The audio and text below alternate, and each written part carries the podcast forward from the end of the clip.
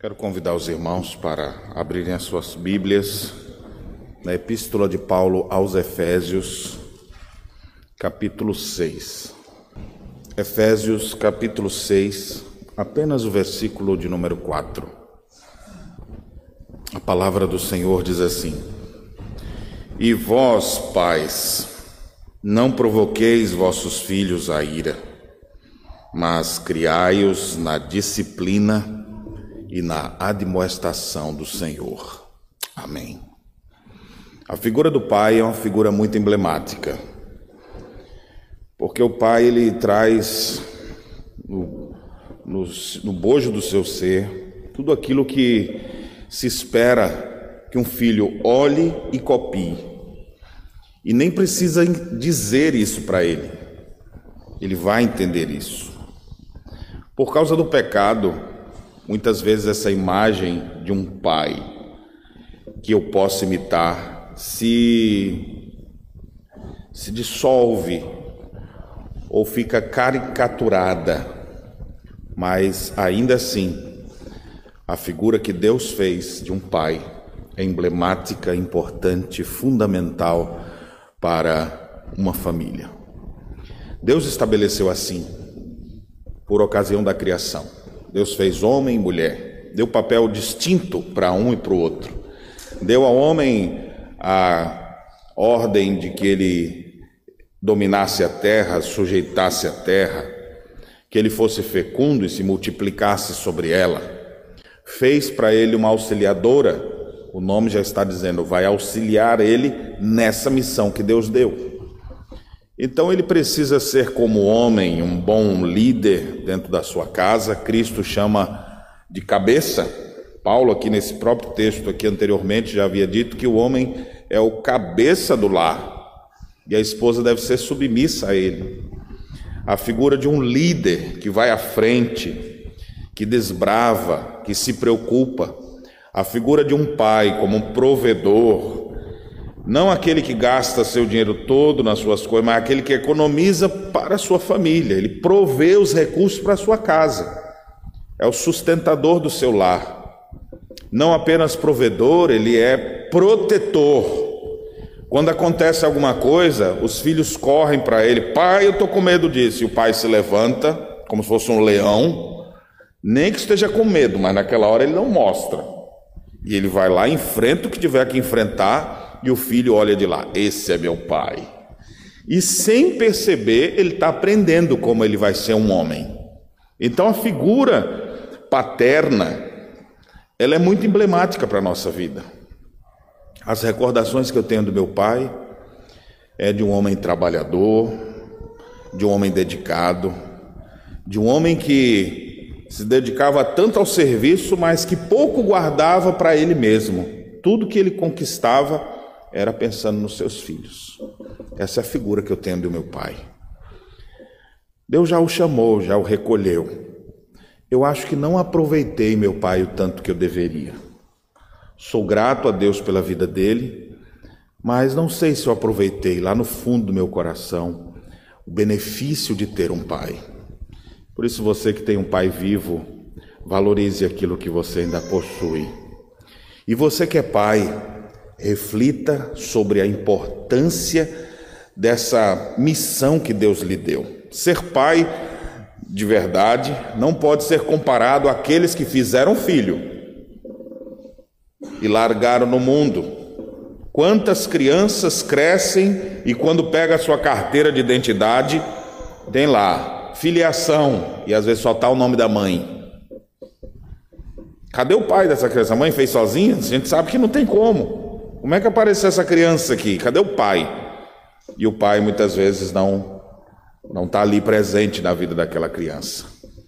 Mas nós queremos aqui lembrar, à luz da palavra de Deus, da importância de um pai. Então, ainda aqueles que, porventura, que aqui estão, que não tiveram essa figura de um pai presente, de um pai exemplar, e às vezes tem, alguns têm até raiva da figura de pai. Tem gente que tem que tem dentro do seu coração tristeza. Eu não tive pai. E às vezes o pai estava em casa, mas não gostou do jeito como ele era.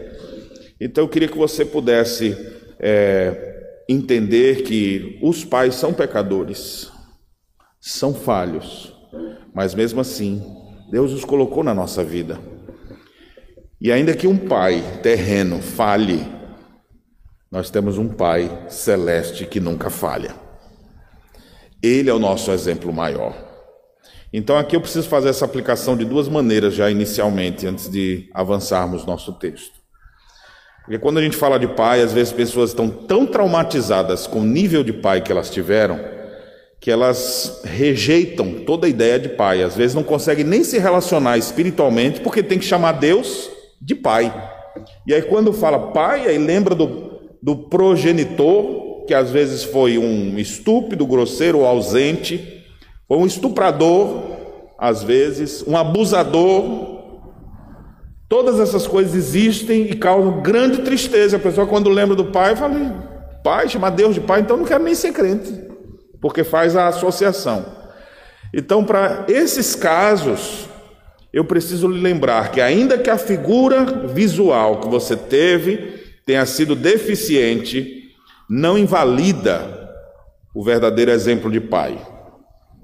E o grande exemplo que nós temos não é esse errado, não. É o Pai Celeste que nós cantamos aqui dizendo: Eterno Pai, teu povo congregado. Nós, nós o adoramos. Nós oramos a Ele. A oração do Pai Nosso começa com essa linguagem amorosa. Pai Nosso. Então, essa é a figura maior. Se não teve Pai na terra, saiba que você tem Pai no céu. Ele é perfeito, ele nunca abusa da autoridade, ele não distrata os seus filhos, ele não os, os lança à mercê para viverem de qualquer maneira, mas ele é um pai amoroso, presente e cuidador. Esse é o Pai Celeste.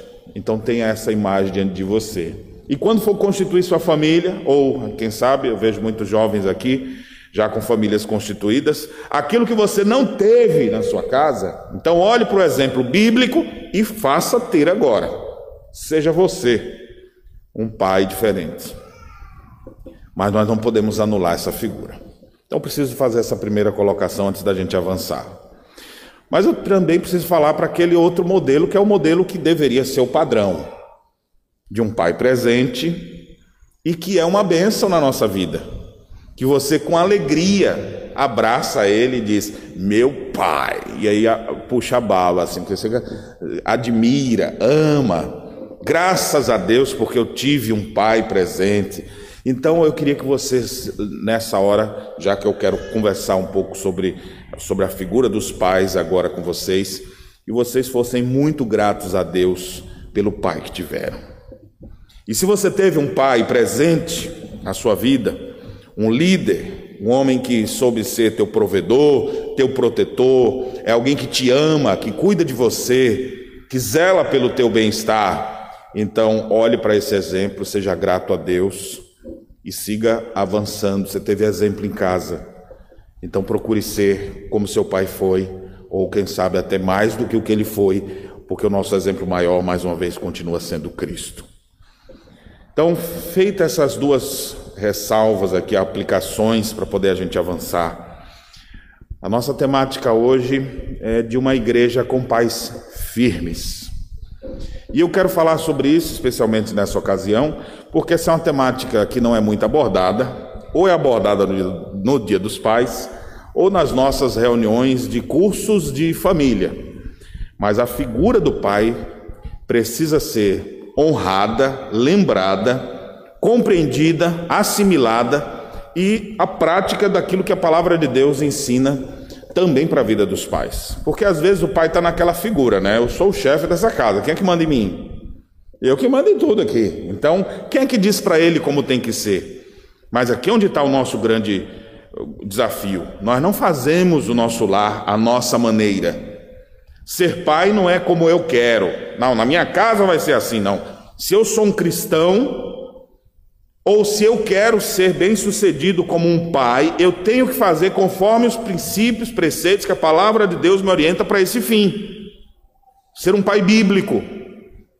E o que, que a Escritura nos ensina sobre os pais? E no texto que nós lemos, nós temos aqui três imperativos importantes, é, três aplicações que nós podemos ter para a vida dos pais.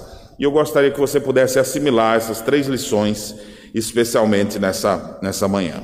Antes de avançar no texto, eu quero só contextualizá-lo dentro da, da Epístola aos Efésios. Está num contexto de relações de submissão, que começa lá no versículo 21 quando ele disse assim no capítulo 5: sujeitando-vos uns aos outros no temor de Cristo. Essa expressão, sujeitando-vos uns aos outros no temor de Cristo, é agora exemplificada em três blocos: bloco marido e mulher, segundo bloco, pais e filhos, terceiro bloco, servos e patrões. Então, nossa passagem está dentro das relações de sujeição em Cristo, sujeitai-vos uns aos outros no temor de Cristo. Filhos, deve ser dessa maneira. Pais, dessa maneira. Então nós vamos ver esses imperativos aqui que o texto nos apresenta. Mas esse versículo 21, quando fala da sujeição, está dentro de um outro contexto um pouco mais amplo, que começa no capítulo 4, verso 16, 17, quando Paulo vai estabelecer é, a prática ali para aquela igreja, redimida, salva pela graça, eleita antes da fundação do mundo, vocês têm que se despojar do velho homem e se revestir do novo homem. E aí ele diz: enchei-vos do espírito, não se embriaguem, encham-se do espírito, ou seja, nessa busca de santificação e de uma vida cheia do Espírito Santo é que aparece o verso 21. Então, olha só que interessante. Ao tratar sobre ser pais, como um pai deve agir, e as coisas que nós vamos ver agora, isso reflete a minha sujeição em Cristo. Ou seja, agir dessa maneira revela que eu estou submisso a Cristo no que diz respeito às relações interpessoais. Eu não sou independente fazendo as coisas como eu quero, mas estou sujeito a Cristo. E é por isso que eu me submeto nas relações interpessoais aqui, na relação pai e filho, eu faço não o que eu quero, ou o que o filho quer que eu faça, mas eu faço o que Deus quer que eu faça. E mais, refletir esses aspectos que vamos estudar agora, demonstram uma pessoa que está em processo de santificação. Aqui a gente identifica uma pessoa cheia do Espírito Santo. Geralmente você fala, o que é uma pessoa cheia do Espírito Santo? É quando ele se arrepia, é quando ele torce a voz, quando ele fala de um negócio diferente e ele se empolga e solta uma rajada de língua estranha e você fala, eita, esse homem está cheio do Espírito Santo. Aí chega em casa, não trata os filhos, não faz nada. Está completamente equivocado do que da, da maneira como Paulo ensina aqui. Paulo diz: um homem cheio do Espírito, ele se sujeita nas relações interpessoais por amor a Cristo e paz. Vocês vão fazer assim. Ou seja, marca de uma pessoa cheia do Espírito. O que nós vamos ver aqui no versículo 4. Então eu queria que você que é pai atentasse para isso. Você que ainda não é pai, atentasse, porque uma hora você vai ser. Você que é mãe que está aqui, atente também para esses fatos, porque se você é mãe, você é uma auxiliadora idônea. E você deve ser a mão de Deus, instrumento de Deus, para que teu marido seja isso, seja esse modelo de pai que a Escritura nos mostra para que a gente possa é, instruir no nosso mundo caído hoje, estabelecer, levantar a bandeira do que é a figura emblemática de um pai: pai bíblico, pai presente, pai protetor, pai provedor, pai amoroso, companheiro, que está com seus filhos, mas tem algumas áreas que ele não pode deixar de maneira alguma. Eu digo isso porque tem coisas que talvez vai mais do jeito. Tem pai que é muito alegre, né? Aquele pai festeiro, brincalhão com tudo, tudo na brincadeira. Aí o filho, mas meu pai é uma graça. Mas já tem outro pai que é aquela encarnado. Ri aí ele. Né? Então você vê que é, tem um que brinca demais, o outro é sério demais. E aí? Não, isso aí são aspectos de cada um. Não vou nem entrar nesse. Pode ser qualquer um. Não compare também, ó, aquele pai que é legal. Não, o seu é legal também. Aquele é outra maneira de ser. Então cada pai tem suas peculiaridades. Agora tem coisas que são ordens bíblicas para um pai. E é nesse ponto aqui que eu gostaria que você atentasse. Observe o versículo 4. E vós, pais, então observe, o vós é uma instrução para toda a igreja. É uma instrução generalizada, já que a carta é direcionada a toda a igreja de Éfeso. Pais, aqui é interessante também a gente ver, porque o, o termo grego utilizado por Paulo aqui nessa carta não é simplesmente uma referência, como na língua portuguesa a gente fala. Cadê os pais desse menino? Aí aparece um pai e uma mãe. Mas o termo para pais aqui não é neutro, é masculino. E não apenas por esse termo, mas pelo próprio ensino bíblico, mostra que a responsabilidade de uma casa é do homem, ele é o cabeça do lar.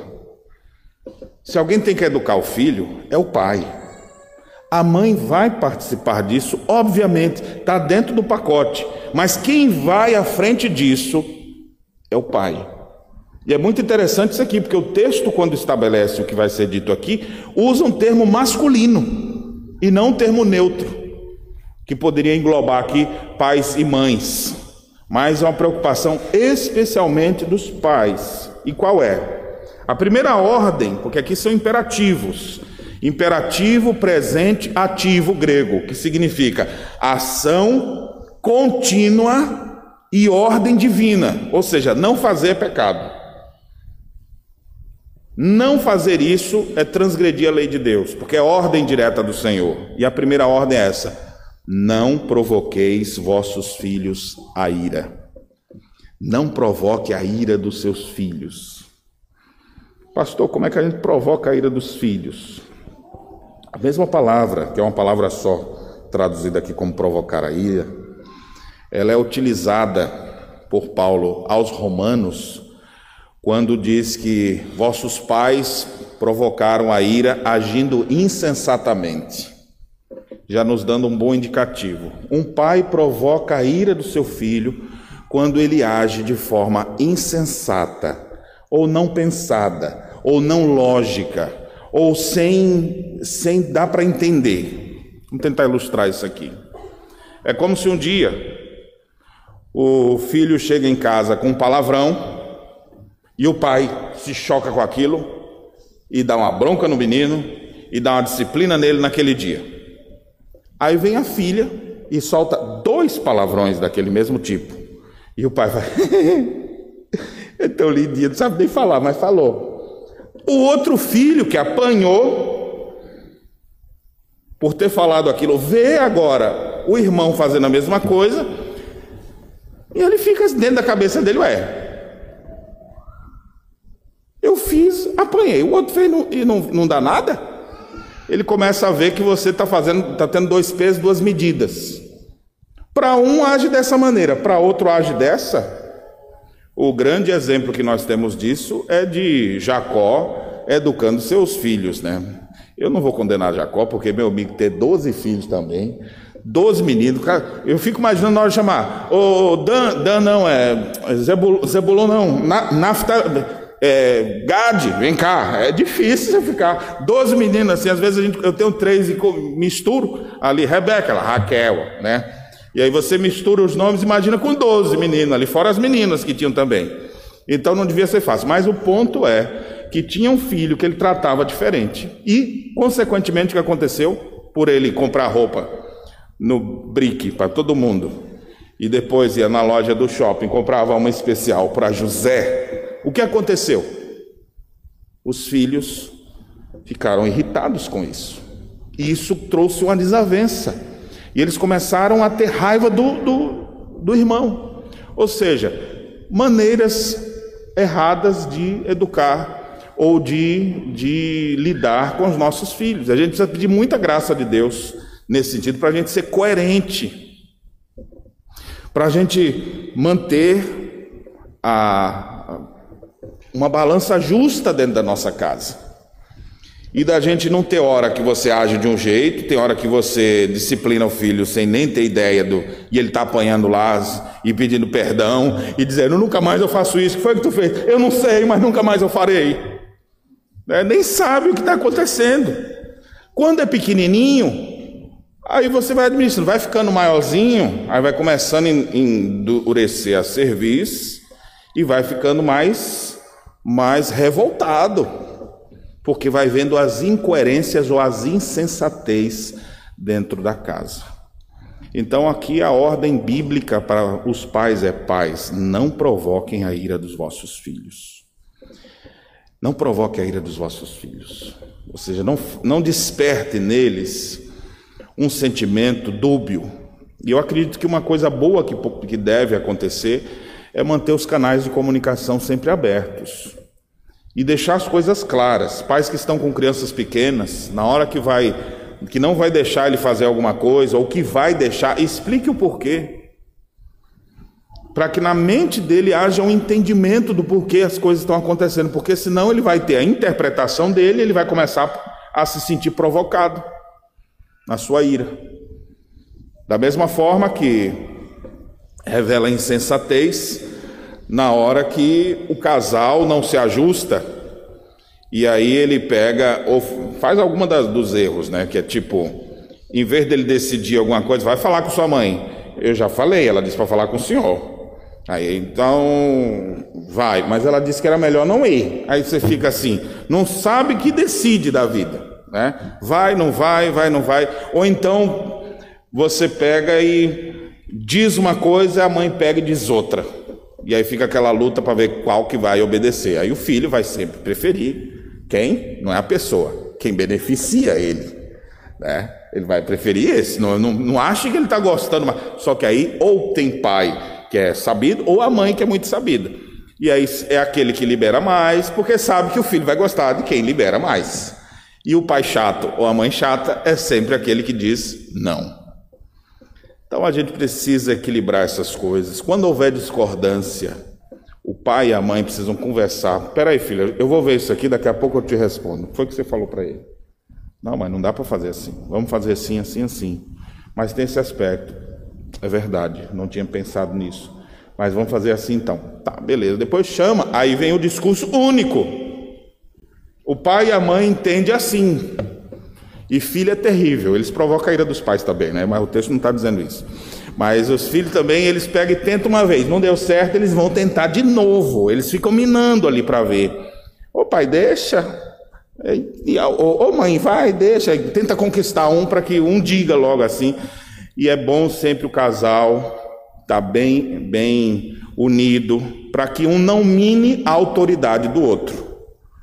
Existem muitos casais em crise famílias em crise porque um fica minando a autoridade do outro. Às vezes os pais ficam brigando entre si, usando os filhos.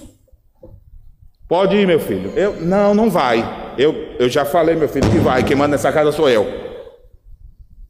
Aí o filho fica ali, é, eu vou, né? Vocês que se entendam para lá. Ele quer o benefício. Outra vez é a mãe que bate o pé. Não, mas é assim mesmo, pode, deixa que eu resolvo isso aqui. Aí, aí fica a confusão em casa e o filho é, dá bem, eu estou indo, deixa eles para lá. E a gente não percebe que nós estamos criando uma caricatura imatura para os nossos filhos. Eles não, estão vendo um, um, pais sábios. Então aqui a minha palavra direcionada especificamente aos pais, porque o pai é o cabeça do lar. Então, meu amigo, combina com a tua esposa. Não vão fazendo assim, não mine a autoridade de um do outro. Haja com justiça, não seja insensato, com dois pesos e duas medidas. Saiba administrar isso. E peça graça a Deus para você conseguir fazer isso, porque não é uma tarefa fácil. Vai ter vezes que você vai, quando você percebeu, você já descompensou, e usou muito peso aqui, na mesma situação não deu peso nenhum. O que fazer nessas horas? Pai, tenha a humildade de dizer para o seu filho também: me perdoe, eu errei. Não tira pedaço e ensina didaticamente também. Não, olha, de fato eu me excedi, não, não era bem isso, eu falei com você assim porque essa é essa razão, mas me perdoe. Não tem dificuldade, não, não perde a paternidade reconhecer que foi grosseiro, que falou impensado, porque às vezes, por se sentir o senhor da casa, fala aleatoriamente, solta o que quiser, E o filho às vezes ouve e se sente machucado com aquilo e aquilo começa a provocar ira. Então a primeira ordem que nós temos aqui é essa: não provoqueis a ira vossos filhos. A segunda ordem, ainda no verso 4, é criai-os.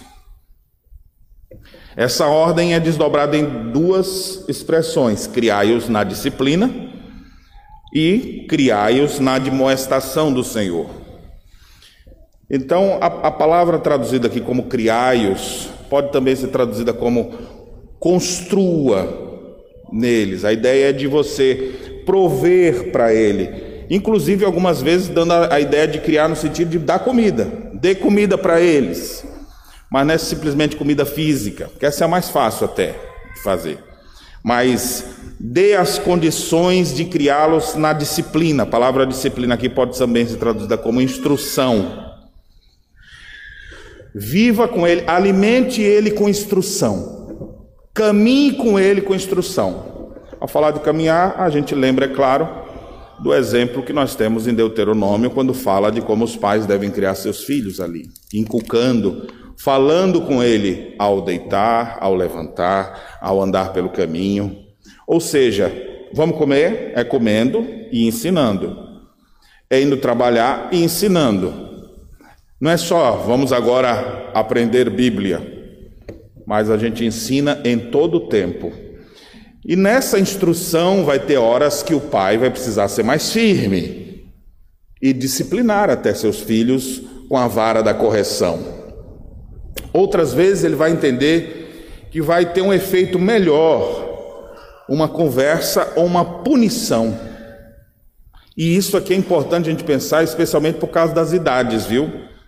Quando a criança é muito pequena, qual vai ser o critério que você vai ter? Você vai ter mais dificuldade nos primeiros dias ali. Os, os primeiros dois anos é bem mais complicado para a criança compreender o que você, isso aqui é errado, isso aqui é certo. Mas você vai tentando inculcar desde cedo ali para usar as ferramentas necessárias. Vai precisar usar da disciplina? Criança está usando fralda, já tem a poupança mais fofinha. É o melhor lugar para você dar uma palmadinha e às vezes é uma palmadinha, não é para ficar os quatro dedos lá, não. É palmadinha só de impacto psicológico. Você fala, não faça mais isso. Pum, a criança se estremece toda assim. E ela começa a chorar. Não, não machucou, é só um efeito para ele pensar: opa, uma autoridade aqui sobre mim. Não é assim eu faço o que eu quiser. Né? Tem criança que se levanta, bate na cara. Não faz isso. Não faz isso de novo e fica levando um atrás do outro. Tem criança que. E os pais ficam lá. É o meu anjinho, é o meu queridinho. Coisinha mais linda do mundo. Monstro vai vir, sair dali depois. Pode esperar. Com seus tentáculos, com para destruir completamente. Então, é o papel, é ordem de Deus criá-lo na disciplina.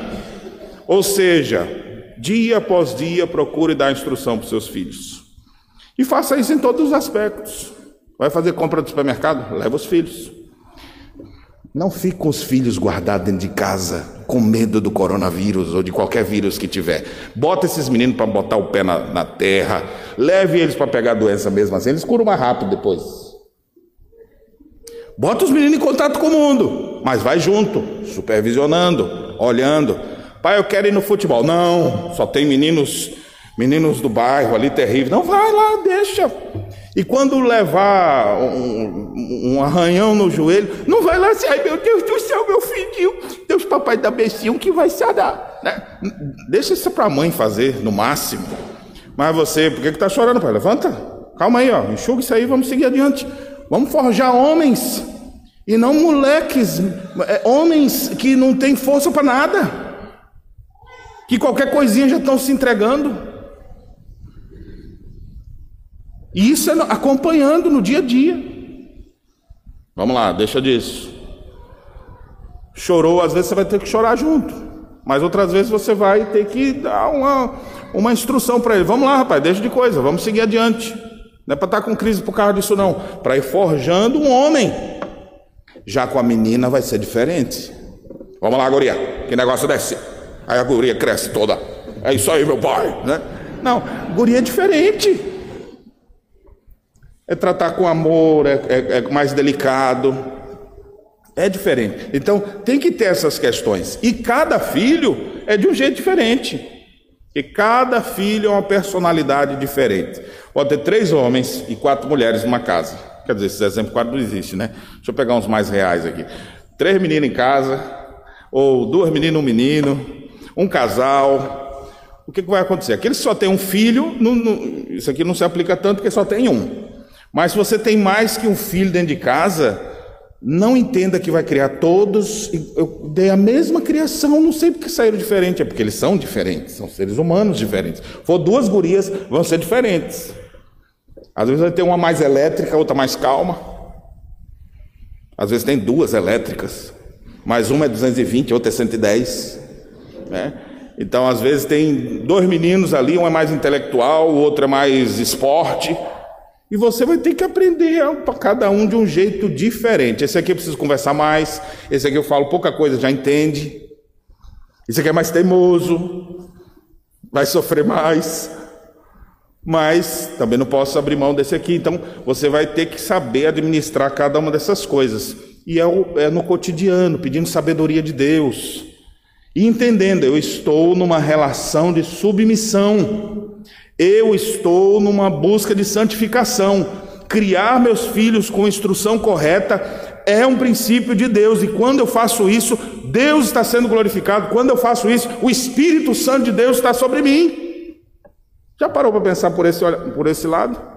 É por isso que na hora da disciplina, a gente não disciplina quando está com raiva. Ah, mano, aparece, aparece que agora eu vou te rachar no meio. Né? Não consegue nem abrir a boca de tanta raiva, trincando os dentes ali, e vai lá e falta despedaçar, esquartejar a criança. Não, tem que esperar passar essa raiva. Nunca discipline com raiva, porque é para o teu tamanho e o tamanho da criança. E você não pode criar a imagem para o seu filho de um homem descontrolado. Seja firme, mas veja o momento certo. Quantos filhos eu não já ouvi as suas histórias dele dizendo: Olha, meu medo é quando o pai dizia assim: entra no carro, em casa a gente conversa. É diferente. Eita, agora. Aí os filhos são terríveis. Eu vou dormir. Aí apaga o outro diz que está com febre. Aí começa, eles inventam, rapaz, é fora de série a, a habilidade de fugir da, da surra. Né? Mas o ponto é: instrua, eduque, vai precisar usar da vara da disciplina, use de maneira ponderada, nunca para fazer uma agressão aos seus filhos, como eu disse, não é dando tapa na cara, mordendo, arrancando pedaço, mas tem uma parte mais volumosa do corpo deles que foi intencionalmente preparada para esse fim. Então, utilize isso quando os filhos são pequenos. Ficou adolescente, tira o celular. Diminui o tempo de uso. Não deixa ir para tais lugares. Aí eles vão começar. É outra, é outra maneira. Bater já no adolescente já vai ser. É tanto que a palavra filhos aqui é muito mais usada para descendência. A palavra tecnon, muitas é diferente de outras palavras traduzidas para filho, é, é mais usada para descendência, para filhos pequenos. Ou seja, essa disciplina tem que ser intensificada ali. Depois que já cresce, já vão ser outras maneiras. O pai vai ser pai toda a vida, vai dar conselhos e orientações. Enquanto está sob a sua tutela, você vai botar as regras necessárias, as instruções devidas dentro do seu lar. Mas a vara da disciplina é para quando eles estão pequenos. Começou a ficar maiorzinho, aí você vai utilizar de outros artifícios que vão ser mais eficazes do que esse. O texto também diz, terceira instrução que nós temos aqui, já vimos duas, né? Primeiro, não provoque seus filhos a ira, não haja de maneira insensata. Seja sábio dentro da sua casa na relação com seus filhos. Segundo, crie-os na disciplina, ou seja, alimente-os com instrução. Dê a eles as instruções para que eles de fato aprendam como deve seguir. E por último, o texto diz: crie-os na admoestação do Senhor. Essa palavra admoestação é interessante porque às vezes você vê é, a palavra traduzida como admoestação, mas ela é também traduzida como consolo. Não é o caso aqui.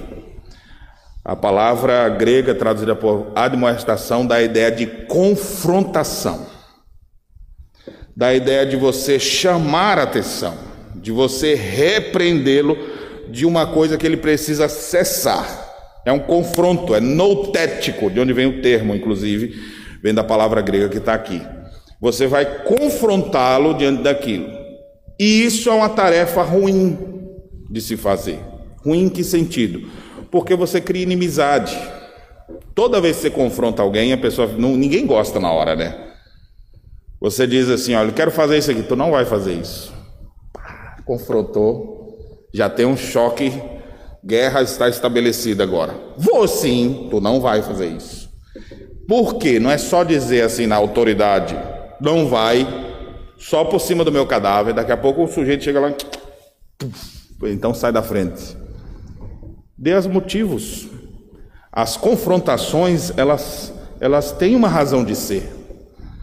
Então, aponte o pecado que existe realmente. O pai, ele precisa ser essa figura que diz não. Mas ele não só diz não, ele diz o porquê não. Ele vai criá-lo na demonstração do Senhor, confrontando no Senhor. Quais são os exemplos que você tem na Bíblia de pessoas que foram confrontadas? Você tem Davi, por exemplo, vivendo em pecado, e Natan chega para ele e fala: Tu és o homem, tu está errado fazendo isso. Você tem João Batista confrontando o, a, a, autoridade, dizendo: Não te é lícito possuir essa mulher. Isso é uma confrontação. É claro, isso, isso levou sua cabeça fora. Por isso que eu estou dizendo, confrontação não é uma coisa fácil, porque via de regra, ela já deixa o ânimo da outra pessoa revoltado contra você. Todo mundo estava ouvindo o discurso de Estevão, e todo mundo dizendo, bah, que teologia reformada abençoada, que teologia boa. Ele diz assim: vocês são isso aqui. Aí ah, começaram a pegar pedra para jogar nele. Estava todo mundo concordando na exposição que ele estava fazendo. Agora ele começa a dizer que vocês é que são assim, vocês sempre perseguiram. Quando ele confronta as pessoas, ah, isso é natural do ser humano. E aí o que que os pais estão fazendo ou deixando de fazer? Pais não querem confrontar, não querem inimizade com meu filho, quero que ele me ame sempre. Então ele acha que amar sempre é dizer sempre sim, sim, vai filho, vai. As amizades hoje são assim também. Você acha que um amigo legal é aquele que. Vai, cara, segue o rumo do teu coração. Vai com Deus. É, é isso que tu quer, cara. Seja feliz. Faz o que tu tem vontade, tu é livre. Esse é o ensino que as pessoas têm e isso está influenciando os pais. E os pais vão lá, não, beleza, vai, vai, vai, sempre sempre se negando por amor aos filhos. Isso não é amor. Do ponto de vista bíblico, isso é ordem. Ordem bíblica. Alimente seus filhos também com confrontação. Dê a eles a oportunidade de crescerem, entendendo que eles não fazem tudo o que eles querem. Tem coisas que vai falar, isso aqui pode, isso aqui pode. Inclusive, diga isso, né? Porque senão sua palavra, até dizem que a, a palavra que a criança aprende a dizer primeiro não é papai nem mamãe, é não. Porque toda, não pega isso, não, não, não. Então, deixe algumas coisas ser sim também. As coisas comuns, está na hora de comer. Pode comer. Pode comer, pode sim, pode, pode brincar, pode, vai brincar. Isso aqui não. Porque o problema é que às vezes fica só não, não, não, não, não, não, não, parece aquela tecla infinita, né? Mas você deve sim confrontar. Esse não é um trabalho fácil. Como pastor, meu trabalho é também confrontar a igreja e confrontar ovelhas. E quantas vezes você confronta e cria inimigos? Porque você muitas vezes vai dizer a verdade e a pessoa na hora não tem condições de absorver aquilo. Agora, quando nós somos servos de Deus submissos, nós queremos ouvir a confrontação de Deus. A gente ouve um sermão que confronta a gente, a gente fica todo dolorido e fala: Deus, eu preciso disso mesmo. E aquilo refaz nossa vida. Ninguém cresce sem essas confrontações. Tudo que a pessoa faz, o que, que você achou? Tá lindo. Imagine você, nos primeiros momentos a criança faz um desenho. O que, é que você achou, pai? Aqueles pintura artística assim. Aí você, que lindo, que lindo. Eu acho que até cabe quando é pequenininho. Vai ficando maior, tá bonito, filho. Vamos lá. Vou lhe dar aqui um caderninho para você fazer. Imagine ele agora já com 17 anos, achando que tudo dele é lindo. Gente, eu queria mostrar para vocês um desenho. Vai passar vergonha na frente dos colegas. Olha que desenho lindo que eu fiz. Aí todo mundo assim vai rir da cara dele. E aí ele ainda vai falar assim: pai, o senhor sempre disse que era lindo. Eu cheguei lá, todo mundo riu de mim. Mas filho, é lindo sim, tudo que você faz é lindo, que nada. E aí você acaba provocando a ira dele, porque você não, não preparou ele para a realidade. Aplique esse exemplo a outras áreas. A confrontação serve para isso. Não faça sempre assim, não pode fazer assim. Haja dessa maneira. Isso aqui, não quero saber disso aqui. Estabeleça esses limites claros, porque isso vai ser balizamentos na vida dele, dizer para cá eu não vou, para cá eu não vou. E isso vai mantê-lo no caminho da retidão. Pessoas que só fazem o que querem, que seguem o rumo do seu próprio coração, elas não vão conseguir ser bem-sucedidas jamais. Nós vivemos em família, nós vivemos em sociedade. Precisa ter regras específicas. Nós somos cristãos. Como cristãos, existem balizamentos para a nossa vida e nós precisamos nos sujeitar a todos eles. Então, aqui eu deixo essas três instruções para você que é pai. Pai que está começando agora, não provoque a ira de seus filhos. Crie-os em toda a instrução. Crie-os, alimente-os também com admoestações, com confrontações. E faça isso no Senhor, com temor e cheio de amor pela vida do seu filho, para vê-lo crescendo, se for menino, para ser um homem de valor, se for uma menina, para ser uma linda donzela. Uma menina de valor que vai fazer diferença nesse mundo. Que Deus nos abençoe, irmãos, para que tenhamos em nossa época pais firmes, que possam influenciar gerações futuras e os pais da igreja servirem inclusive de referencial para aqueles que nem pais possuem. Que Deus nos abençoe. Amém.